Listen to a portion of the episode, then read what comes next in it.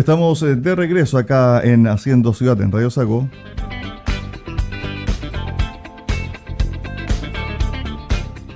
Bueno, el fin de semana hubo una consulta muy importante, histórica por lo demás, en la región de la Araucanía, donde se le consultaba a la gente inscrita en el padrón electoral sobre si quería o no que se mantuviese el estado de excepción constitucional por emergencia en algunos sectores, zonas, provincias de la Araucanía. Y el resultado fue abrumador. 81% de las personas eh, quieren que se mantenga la presencia militar, ¿cierto? el resguardo, la seguridad en eh, esas zonas de la Araucanía. 144 mil personas, más o menos, casi 145 mil, mucho más que las 124 mil personas que votaron, por ejemplo, en la segunda vuelta de los gobernadores regionales. Y para conversar de aquello, analizar un poco sobre la situación, la contingencia que se está viviendo en la macrozona sur, estamos con Andreas Kovrich, secretario general de la Sociedad de Fomento Agrícola de Temuco Sofo. ¿Qué tal, Andreas? Bienvenido a Haciendo Ciudad.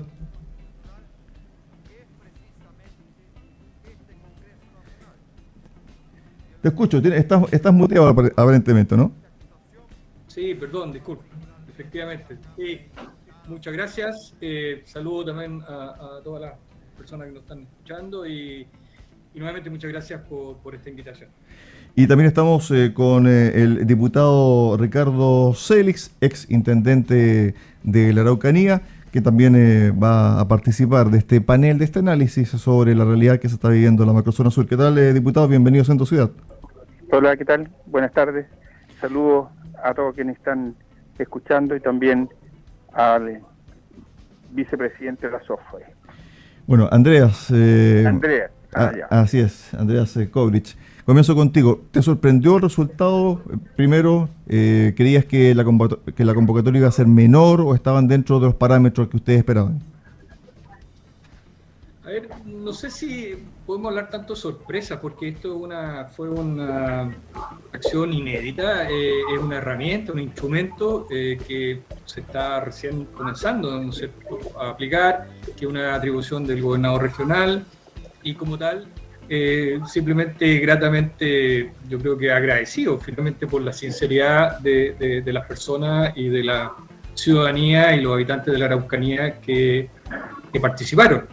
Recordemos que esta consulta pública eh, y este instrumento, a diferencia de otros que se han aplicado anteriormente en, otras comunas, y que se, eh, aplica a toda la región e incluso entonces permite también ver, eh, hacer otras bajadas, como cuál fue la respuesta por comuna y qué sé yo. Pero yo creo que aquí lo esencial y absolutamente significativo es que se convocó, se invitó a toda la región completa, a todas las personas que estaban o que están, perdón, en el padrón electoral a, participar. Desde ese punto de vista, yo diría que esencialmente agradecido a, las personas que participaron y efectivamente, como usted ya señaló, eh, superó lo que fue eh, la última elección eh, popular que tuvimos en la Araucanía, que fue la de gobernadores.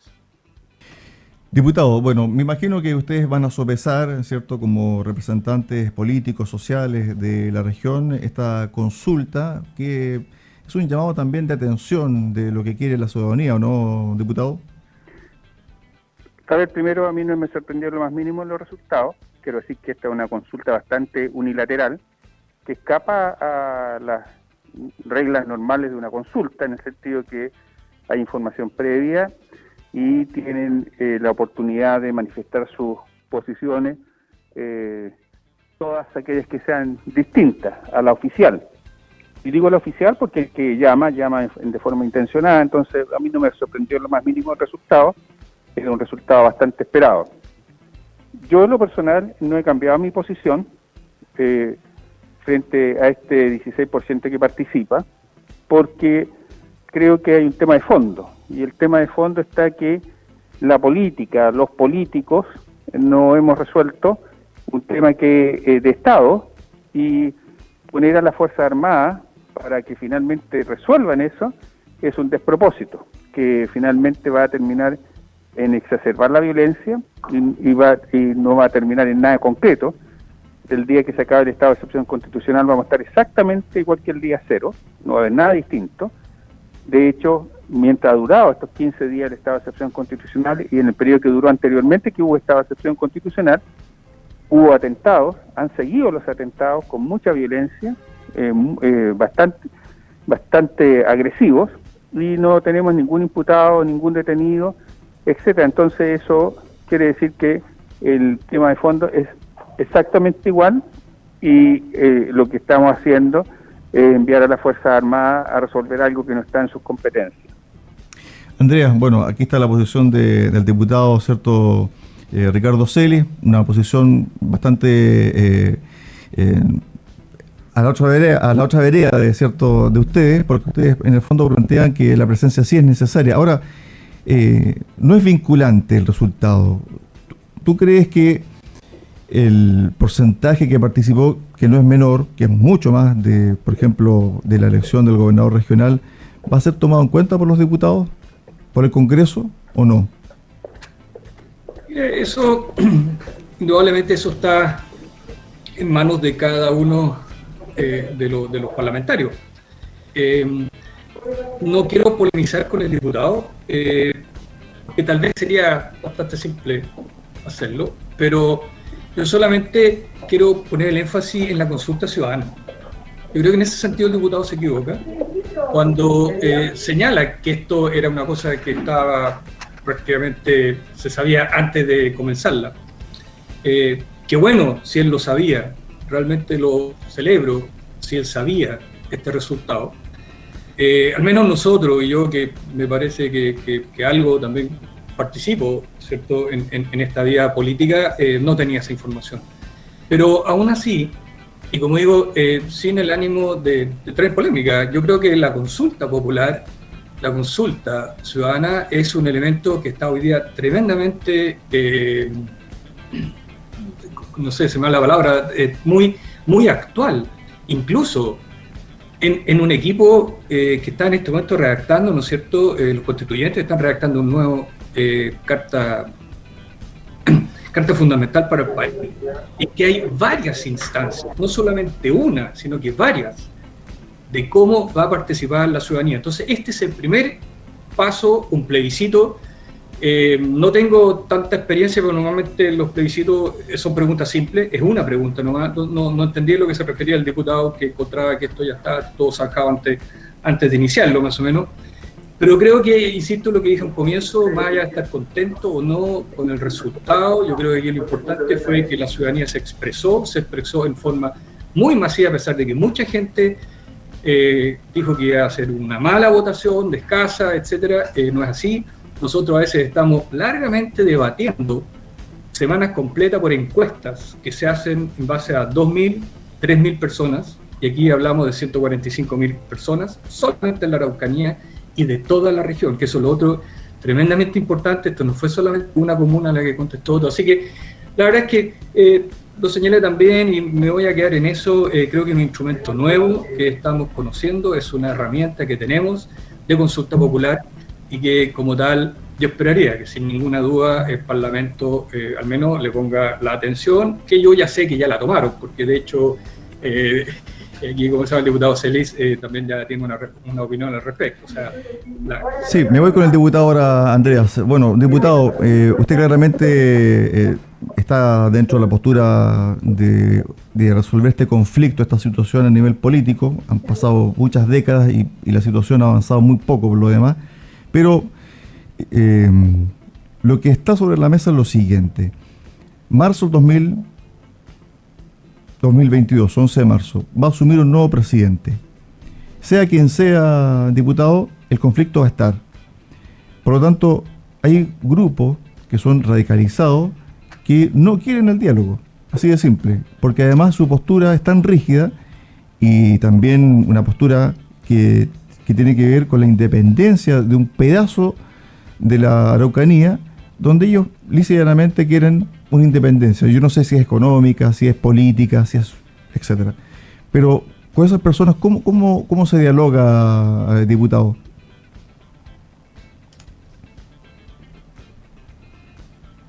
No sé si tenemos al diputado por ahí. Diputado. Tenemos al diputado ahí en línea. Lo vamos a, rechequear nuevamente, a reconectar. Eh, él está en línea, pero aparentemente eh, está utilizando su, celular porque escuchamos ahí como digita los números. Eh, Andrea, bueno, la misma pregunta que le hacía al diputado. 2022, marzo, va a asumir un nuevo gobierno. Este problema va a estar, sin duda. Pero ¿cómo se resuelve? Porque en el fondo la situación también pasa por un corte político, porque no se va a estar en un estado de excepción permanente. Sería realmente brutal y lógico. Por lo tanto, ¿cómo, ¿cómo se sostiene eso finalmente? ¿Cómo se sostiene el tema político equilibrado con esto? ¿Esto tiene que ser eficaz, eficiente en corto tiempo la presencia militar? Andreas.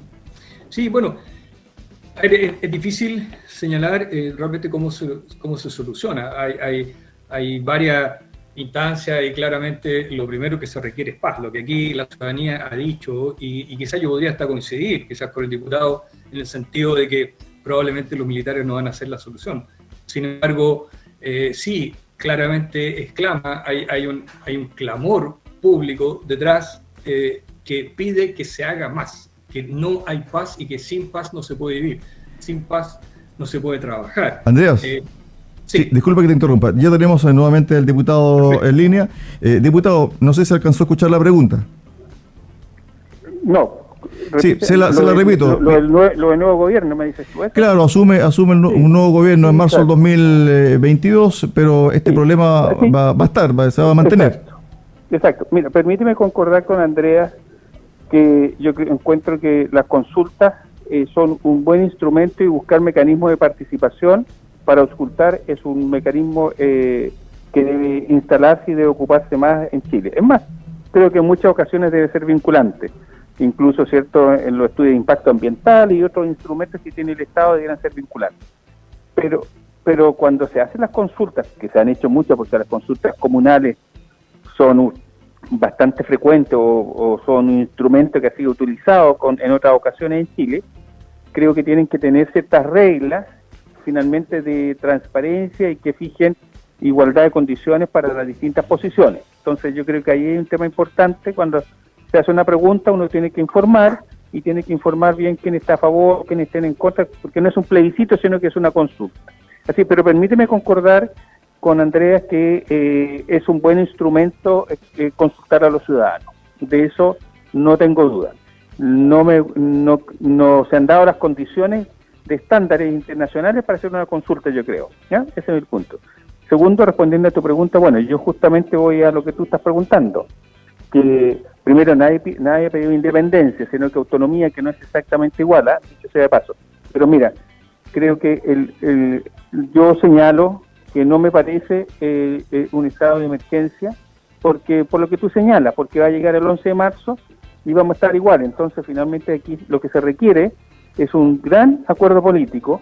Y te quiero decir que muchos países, cuando han acordado esto, han, hecho esos acuerdos con los más duros. ¿ah? El pueblo vasco, ¿cierto? En, Irlanda y aquí los vecinos, en Colombia, cuando tú quieres alcanzar estándares de paz o situaciones de paz, tienes que hablar con todos, incluso con los más duros, porque son ellos eh, un elemento central en, el diálogo. No solo puedes conversar con los que están de acuerdo o más de acuerdo con tu posición, sino que los que no están para nada de acuerdo. Y eso requiere un diálogo muy amplio. Y a eso me refiero yo que la política tiene que hacer su pega. Y tercer punto, no es exclusivo de este gobierno, del gobierno del presidente Piñera, que estemos en el estado que está, que estemos o que estamos. ¿ah? No, obviamente es un tema que no se ha sabido resolver desde que se inicia la, la demanda y hoy día estamos, solo que ahora se ha exacerbado y no ha habido una acción política para solucionarlo. Andrea, eh, bueno, el diputado habló y diferenció claramente el tema de independencia y autonomía. ¿Ustedes están eh, de acuerdo primero en sentarse, por ejemplo, con todos los sectores, incluyendo eh, estas personas que son radicales? Por ejemplo, el, vocero, el representante de la Cámara, dijo, habrá que quemar lo que haya que quemar. Una, una frase que en cualquier otro país, bueno, tendría repercusiones, pero acá lo dijo y finalmente también hay que sentarse con ellos, Andreas. Sí, mira, nosotros a ese aspecto hemos señalado muchas veces en estos diálogos, diálogos en el portón, que nos tocan, nos tocan los agricultores, donde tiene que dialogar a veces con personas que no conoce siquiera, eh, pero tiene que dialogar y conocer y entender finalmente qué es lo que se está solicitando. Y aquí hay toda una, detrás de los diálogos, eh, eh, y, no soy un experto en esa materia, ni en transformación de conflictos, nada de eso, pero evidentemente hay distintas instancias. Y, conocer eh, verdaderamente la necesidad de las personas para conocer eso y llegar al trasfondo. hace unos días participé decían que es como un iceberg en, en, todos estos conflictos. Hay mucho escondido, hay mucho escondido, hay mucho que está debajo, que no se ve. Entonces, que son finalmente las necesidades que están moviendo a las personas. Entonces, yo creo que eh, eh, si habrá que conversar con todo el mundo, habrá que hacerlo. Digamos. Sin duda, con una pistola en la mesa es muy difícil conversar y dialogar, pero creo que al menos el gremio o el SOF en este caso estamos absolutamente abiertos a conversar y dialogar. Y quiero insistir, lo que hoy día o ayer, digamos, estos tres días la ciudadanía en la Araucanía dijo es que realmente necesitamos paz. La situación está absolutamente desbordada y para eso hay que hacer alguna acción distinta y más fuerte para recuperar eh, la paz. Diputado, bueno, usted está en el Congreso, está también eh, dentro de un día que va a ser histórico, lo que está desarrollando ahí el parlamentario Naranjo, Jaime Naranjo, esta locución de mil y tantas páginas, pero en definitiva, ¿cómo ve el ambiente al interior del Parlamento, la Cámara Baja, eh, sobre la aprobación de la extensión o no del estado de excepción? ¿Le ve viabilidad o lícitamente las posturas tan rígidas? No, yo creo que es flexible, yo creo que está bastante líquido todavía, no hay una cuestión categórica de decir esto se va a rechazar o se va a aceptar. ¿ah? Yo creo que, que hay, espacio allí de, conversación para cualquiera de las, de, las posiciones que esté en este tema. Yo quiero decir, eso sí, una cosa, este diálogo que tiene que ocurrir es un diálogo del más alto nivel a nivel de Estado los países, tenemos un conflicto demasiado grande y en eso Andreas tiene toda la razón. Tenemos un conflicto en exceso grande, tenemos mayúsculo. La gente tiene miedo, tiene mucho temor. todas esas cosas yo las tengo súper claras. Yo, yo soy una persona de mucho terreno, no vivo en la estratosfera, tengo claridad de, ser el temor de la gente, de los miedos que se han instalado, de, de las acciones que han ocurrido, que son muy violentas, ahora último han sido más violentas me ha extrañado el nivel de violencia, la virulencia que tiene, etcétera. Entonces, obviamente, esto tiene que tener respuestas y las respuestas tienen que ser de Estado, tiene que ser una, un, diálogo muy grande. En su oportunidad, la comisión de la que instaló la presidenta Bachelet, que presidió el obispo eh, de Temuco, generó algunas propuestas. De esas propuestas se ha hecho nada, nada. Entonces, creo que hay, hay, hay elementos, hay antecedentes, hay cuestiones que están, eh, algo existe, alguna cuestión base como para generar estos diálogos y estas conversaciones. Mientras más la demoremos, creo que eh, más damos espacio para que los grupos sean infiltrados por grupos de narcotráfico o de intereses diversos, distintos, eh, porque esto ha ocurrido en otras partes de Latinoamérica, esto no es, una, no, es tan novedoso que, que ha ocurrido y creo que hay que, yo con eso coincido, o sea, uno tiene que generar las condiciones y las señales para parar la, la violencia y la virulencia que esta tiene. Esas son las que no he visto. Mandar a las Fuerzas Armadas para mí, para parar eso, eh, no, no es el camino. Yo discrepo en, en eso, ¿ah? discrepo en la vía de solución, no en la necesidad de una solución. Andrés, para el cierre, nos quedan un minuto y medio de, de bloque. Este instrumento que se generó en el día de ayer con eh, esta información, con esta participación, tiene que ser utilizado de la mejor forma posible, porque en el fondo aquí hay un esfuerzo eh, de mucha gente detrás y no, y, no puede caer, eh, ¿cierto?, al tacho de la basura, Andreas. Sí, sin ninguna duda. Insisto, y ya lo planteábamos y coincidimos con el, con el diputado, digamos, este es un instrumento tremendamente poderoso. Tiene sus limitantes, seguramente, y creo que hay que hacer las bajadas, hay que hacer las lecturas correctas, apropiadas, y como digo, la gran síntesis es que una gran mayoría de los habitantes de la Araucanía se dan cuenta de que hay una violencia desatada, se dan cuenta de que hay, hay, personas que están sufriendo una violencia en su lugar de trabajo, se queman camiones. Yo la verdad es que muchas veces me pregunto qué culpa tiene un camión.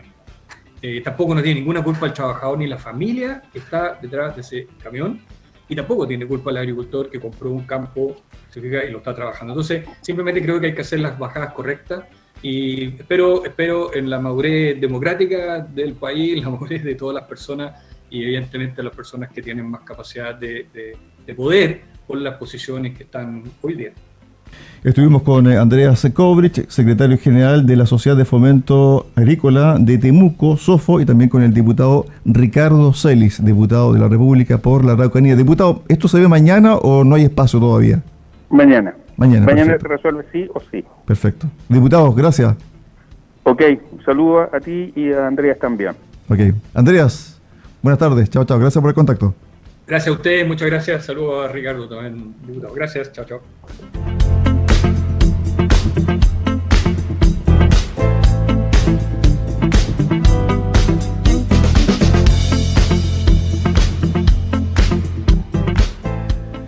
Seis de la tarde en punto en Radio Sago. Nos vamos corriendo al boletín de la hora.